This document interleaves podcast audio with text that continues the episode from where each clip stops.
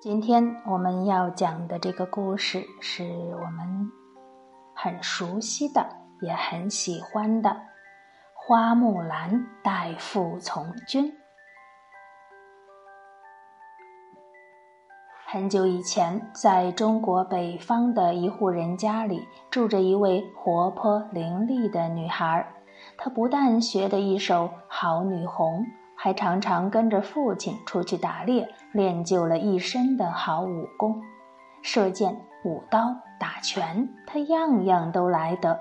耍起一根长枪来，更是虎虎生风。耍得快了呀，只见一团白光把他包围住，仿佛连水都泼不进去。她就是传说中最有名的女英雄花木兰。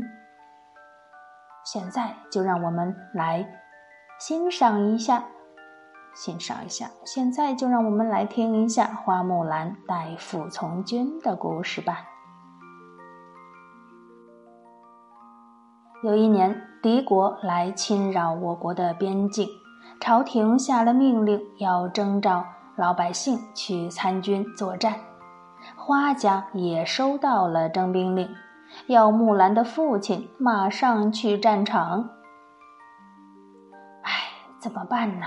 父亲年纪已经老了，身体又不好，怎么能去当兵呢？这一天，木兰坐在织布机前织布，想到了父亲要从军的事儿，心里别提多发愁了。他越想越烦恼，叹一口气，放下织了一半的布。在房间里来回踱步，一抬头看见墙上挂的宝剑，他突然心中有了主意。对呀，我可以代替父亲去从军呢。在那时候，没有女孩子当兵的。木兰也知道，年老的父母亲绝对不肯让她从军。他想。我可以穿上男人的衣服，骑上一匹好马，化妆成男子的模样，就可以上战场去杀敌了。花木兰是一位性格非常坚强、倔强的倔强的女孩子，她心里想到的事儿就会立刻去做，谁也拦不住。她兴冲冲地带着钱出门了，到东家村儿。这就是东市买骏马，西市买鞍鞯，南市买辔头，北市买长鞭。他这个翻译等于是从那个《木兰辞》里面翻译出来的，就成了东家村买了一匹很神气的骏马，到西家市买了牢固的马鞍子。又到南家集选了结实的马龙头，也就是马辔头啊。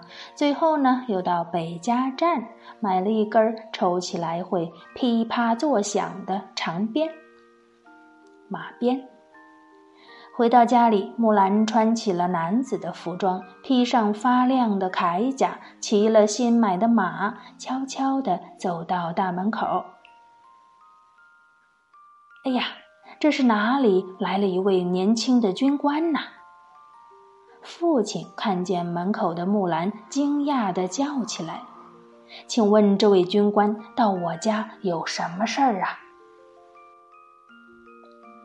花木兰听见父亲这么问，高兴地跳下马来，大声地说：“爹爹，是我呀，是女儿木兰呀！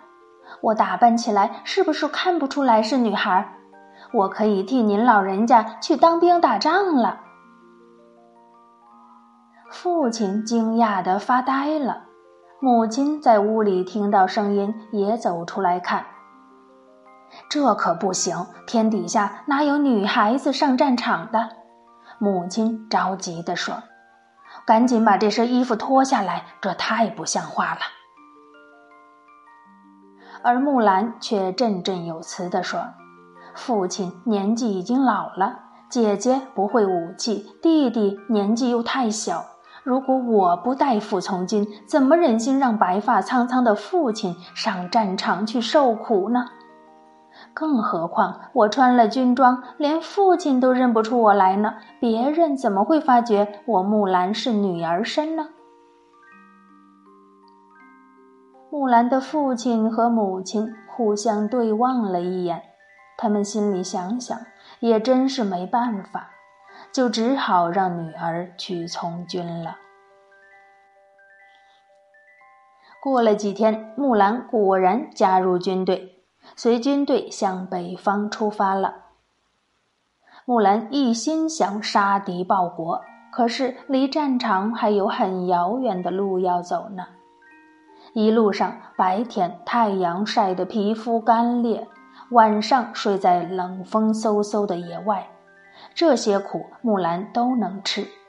最难的还是装扮成男子的模样，不能叫人给发现了。不知不觉，部队来到了黄河边，离家乡已经很远了。到了晚上，军队扎好营帐，兵士们有的去洗澡，有的升起营火，有的三三两两的聚在一起谈天喝酒。喂，木兰，过来喝酒呀！这个应该是当兵以后改名字，不会叫木兰了。木兰太女孩气了。一位兵士招呼木兰：“我不会喝酒，你们喝吧。”木兰说。兵士们就全都嘲笑木兰：“你们瞧啊，那木兰简直像个女孩子一样，连酒都不会喝。”他们谁也不知道，木兰可真的是个女孩子呀。木兰不敢和其他兵士们一起喝酒胡闹，一个人悄悄地坐在黄河边，听那哗啦哗啦的黄河水声。木兰觉得很孤单，不由得想起家来。她望着眼前滚滚的黄河水。黄河的水是多么雄壮啊！他看见水遇到岩石的阻碍，反而激起了更加雄伟美丽的浪花。木兰看着看着，感动地站了起来，暗暗发誓道：“我一定会克服一切困难，比男孩子更加勇敢地为国家上战场。”军队渡过了黄河，天气越来越冷了，甚至下起了大雪。雪光照在木兰的铁铠甲上，闪闪发亮。就在这天寒地冻的地方，木兰的军队终于和敌人遇上，打起来了。在惊天动地的战争中，只见木兰挥舞着一杆银白色带红穗头的长枪。奋勇地冲进敌人的重重包围，长枪所到的地方，敌人一个个被挑落马下，简直没有人能抵挡木兰那神奇的枪法。就这样，花木兰在一连串的战争中立下了很多的大功劳，那些同伴的兵士们再也不敢嘲笑她跟女孩子一样了。不多久，木兰就升做军官，带领着兵士们参加更加危险艰难的战争。升了官的木兰一点儿也不骄傲自满，他把自己手下当兄弟一样去爱护。因为作战久了，很多士兵都疲倦生病了，也有很多人唉声叹气的想家。木兰经常鼓励安慰他们。在这冰天雪地里跟敌人长期作战，谁不思念家乡呢？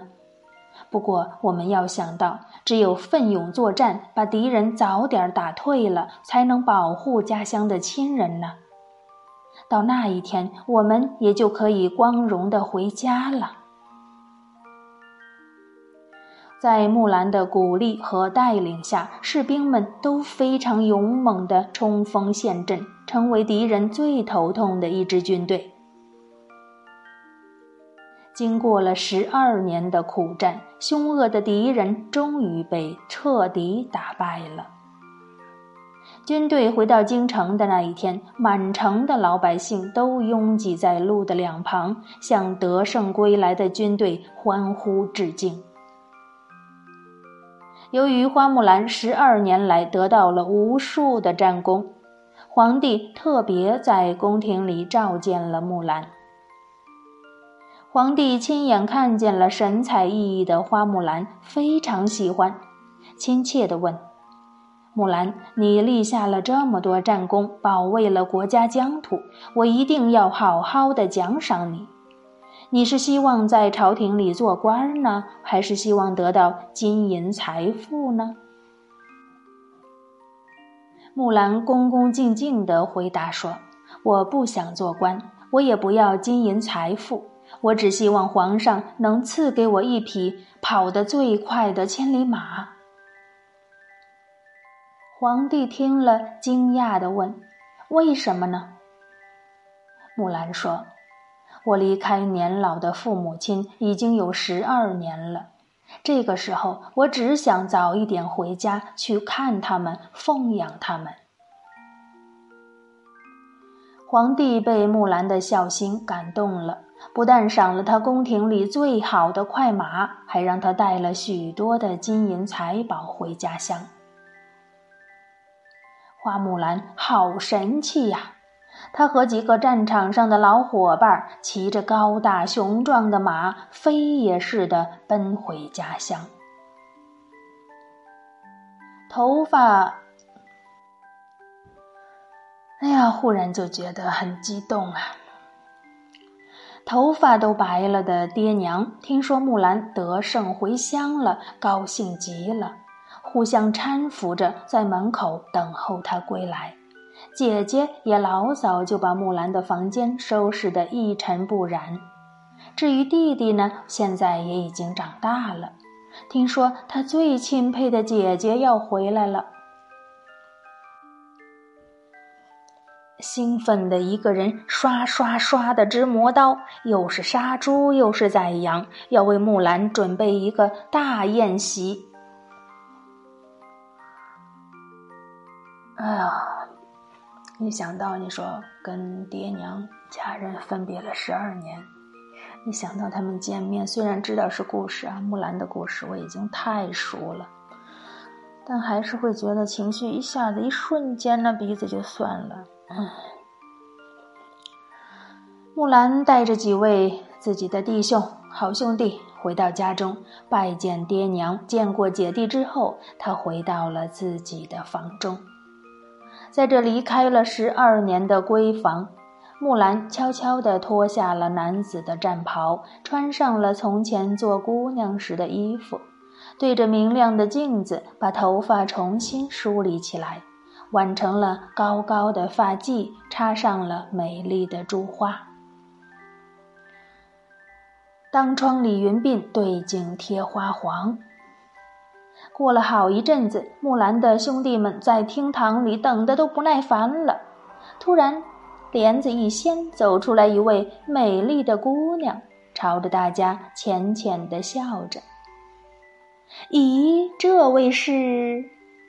一位兄弟惊讶的问：“哎呀，原来木兰还有这么漂亮的一个妹妹呀？怎么从来没有听木兰说起呢？”另一位兄弟说。木兰听着他们纷纷议论，不由得噗嗤一笑，掩口笑了起来。啊，噗嗤一声，掩口笑了起来。各位好兄弟呀，你们都不认识我啦？我就是和你们一起出生入死十二年的战场伙伴花木兰呀！几个好兄弟听了，大吃一惊，仔细上前看看，哎呀，果然真的是花木兰！一个个愣愣的张大了嘴巴，说不出话来。其中一个用手敲了敲头，大声地说：“哎呀呀，我们可真是糊涂！一起过了十二年，竟然都不知道木兰原来是个女孩儿啊！”以后，但凡听到这个故事的人，没有一个不竖起大拇指赞叹的说：“谁说女孩子都柔柔弱弱，比不上男孩子勇敢呢？”女扮男装、代父从军的花木兰，就是中国最了不起的女英雄啊！这个故事版本呢，很显然，它是很忠实于那个北朝乐府民歌《木兰辞》的，基本上就是从《木兰辞》翻译过来的。那《木兰辞》我们都已经背的熟了几十年了，永远不能忘记的《木兰辞》。唧唧复唧唧，木兰当户织。不闻机杼声，惟闻女叹息。问女何所思？问女何所忆？女亦无所思，女亦无所忆。昨夜见军帖，可汗大点兵。经书十二卷，卷卷有言明。八月无大儿，木兰无长兄。愿为师鞍马，从此替业正。然后就是那个东市买骏马，西市买鞍鞯，南市买辔头，北市买长鞭。哎呀，每次都是一说起来。简直就是刻在脑子里的，都不用刻意的去想的。这个《木兰辞》，这也是我小时候读书的时候课本里学过的。我希望你们以后呢也能把它记到这么熟练。还有就是迪士尼公司呢有出品。两部花木兰的动画片，一个是花木兰一，还有花木兰二，都非常好看哦。希望你们没有看过的小朋友呢，也可以让爸爸妈妈找来给你们看一下。好了，今天的故事就讲完了，小朋友们乖乖睡觉吧，晚安。